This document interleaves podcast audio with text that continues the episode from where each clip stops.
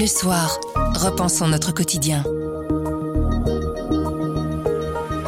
Bonjour, vous écoutez À propos le podcast d'actualité du journal Le Soir. Tous les jours, on vous propose des analyses, des explications et des décryptages. C'est notre oreille sur l'actualité.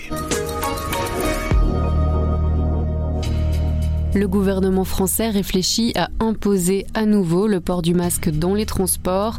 Chez nous, on n'envisage pas d'obligation, vous l'entendrez. Vous entendrez aussi le directeur médical d'un grand hôpital bruxellois.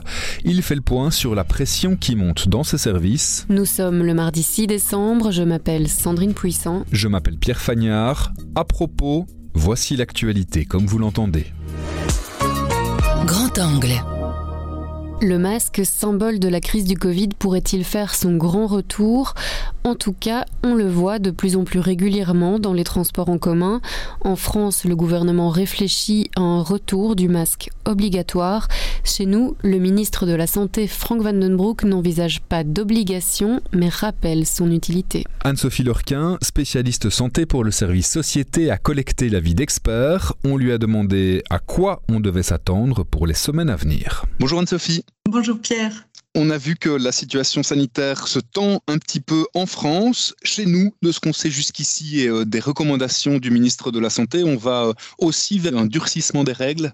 Oui, alors nous aussi, on fait face à une remontée des cas de virus respiratoires, c'est-à-dire le virus de la bronchiolite, de la grippe et du Covid. Pour autant, ce que Yvan Latem, qui est donc euh, le porte-parole interfédéral et qui est infectiologue à l'hôpital Saint-Pierre, me disait, c'est que nous nous sommes davantage armés que la France. Notre taux de vaccination est meilleur en termes de booster. Il faut rappeler que le booster, comme son nom l'indique, booste la mémoire immunitaire. Même si, disait-il, on n'est pas parfait pour le deuxième booster, donc pour les personnes les plus âgées et les plus à risque, on est quand même mieux armé que la France. Et donc, c'est ce qui explique que la Belgique ne tend pas vers une obligation du retour vers le port du masque. Ce que Yvan Latem me disait aussi, et qui rejoint aussi l'avis du ministre, c'est qu'on a déjà assez de soucis en tête avec nos factures, euh, nos cadeaux de Noël éventuellement, et ça, ça, sera peut-être la quadrature du cercle. On va pas s'ajouter une pression en plus qui ne soit pas nécessaire.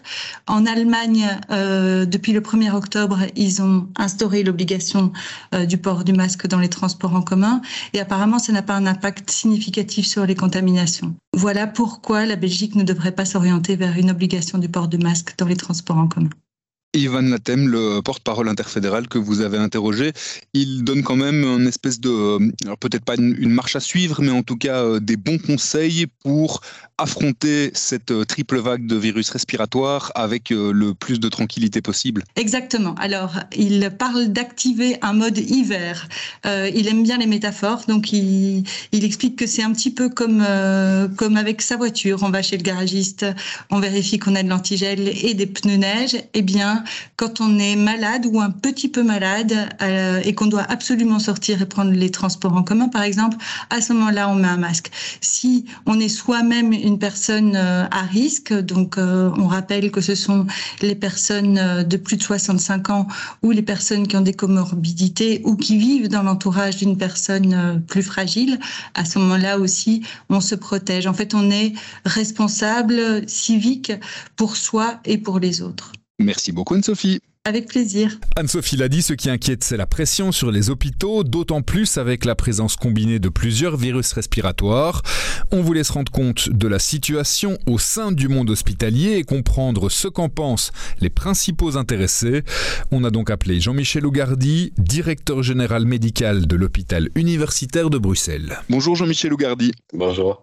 Une vision de terrain, d'abord, dans les couloirs euh, de l'hôpital Erasme. Comment ça se passe euh, jusqu'ici? Est-ce qu'on on tient le coup? Oui, bien sûr. Hein. donc, on reste face à des situations qui sont euh, relativement préoccupantes en termes de capacité de lit. Hein. donc, nous cherchons toujours à pouvoir offrir plus d'accessibilité à nos patients, que ce soit pour l'hôpital Erasme, mais aussi pour l'Institut Jules Bordet, l'hôpital des enfants. Donc, si on compare évidemment par rapport à 2019, on reste en dessous de nos capacités qu'on a pu offrir en 2019, ce qui est le témoin à la fois bah, des tensions subies depuis euh, deux ans liées à la période Covid, puis euh, des effets de, de, pénurie. Donc on reste dans une situation qui est compliquée, vous le voyez aussi dans la presse pour les hôpitaux, ce n'est pas un secret. Je pense qu'il n'y a aucun hôpital qui échappe à cette réalité. C'est quoi qui crée le plus de pression aujourd'hui? C'est, comme vous le disiez, des restes de la période Covid ou c'est l'émergence aussi d'une petite épidémie de bronchiolite qui touche essentiellement les services pédiatriques, une petite épidémie de grippe qui s'annonce? Le tout cumulé, évidemment, c'est pas idéal pour les hôpitaux. Ce n'est pas un, un facteur qui va expliquer la situation actuelle. Il y a effectivement la période Covid qui a servi euh, de déclencheur et d'accélérant dans des hôpitaux qui étaient quand même dans des situations de sous-financement structurel avec des difficultés aussi maintenant de pouvoir euh, proposer suffisamment de personnel autour des patients, les patients qui sont hospitalisés, qui peuvent dans certains cas penser aux patients euh, avec des maladies chroniques ou euh, des maladies graves, euh, être des patients plus lourds à prendre en charge et donc qui nécessitent aussi plus de personnel. On avait aussi démontré que par exemple pour les patients Covid, il fallait une fois et demie plus de personnel infirmier pour pouvoir les encadrer. Donc tout ceci vient évidemment fragiliser un système déjà fragile et toutes les perspectives autour effectivement des, des, des, épidémies de bronchiolite qui étaient somme toute attendues mais qui sont un peu plus fortes cette année. effectivement la perspective de grippe et éventuellement une vague encore Covid qui puisse arriver ne fait que mettre euh, les hôpitaux sous tension. On entend parfois euh, certains appeler à un retour de mesures Covid un peu plus strictes et notamment une généralisation, un retour d'une généralisation euh, du port du masque, notamment en milieu hospitalier.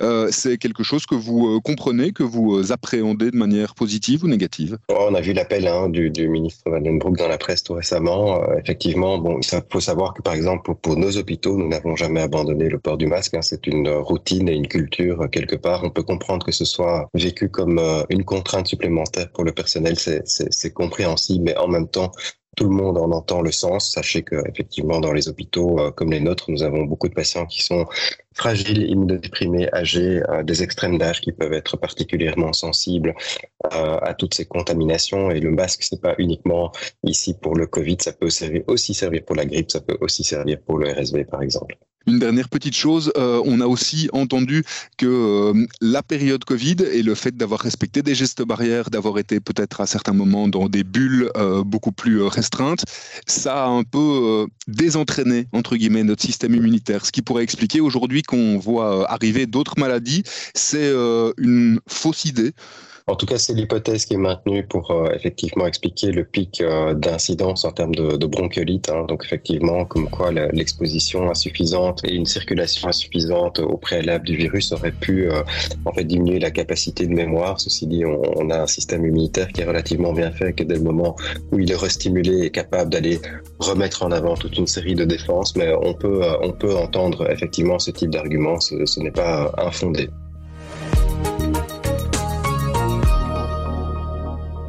À propos, c'est fini pour aujourd'hui, mais on revient demain dès 7h. En attendant, abonnez-vous, partagez-nous. Vous nous trouverez sur notre site, notre application et votre plateforme de podcast préférée. À demain.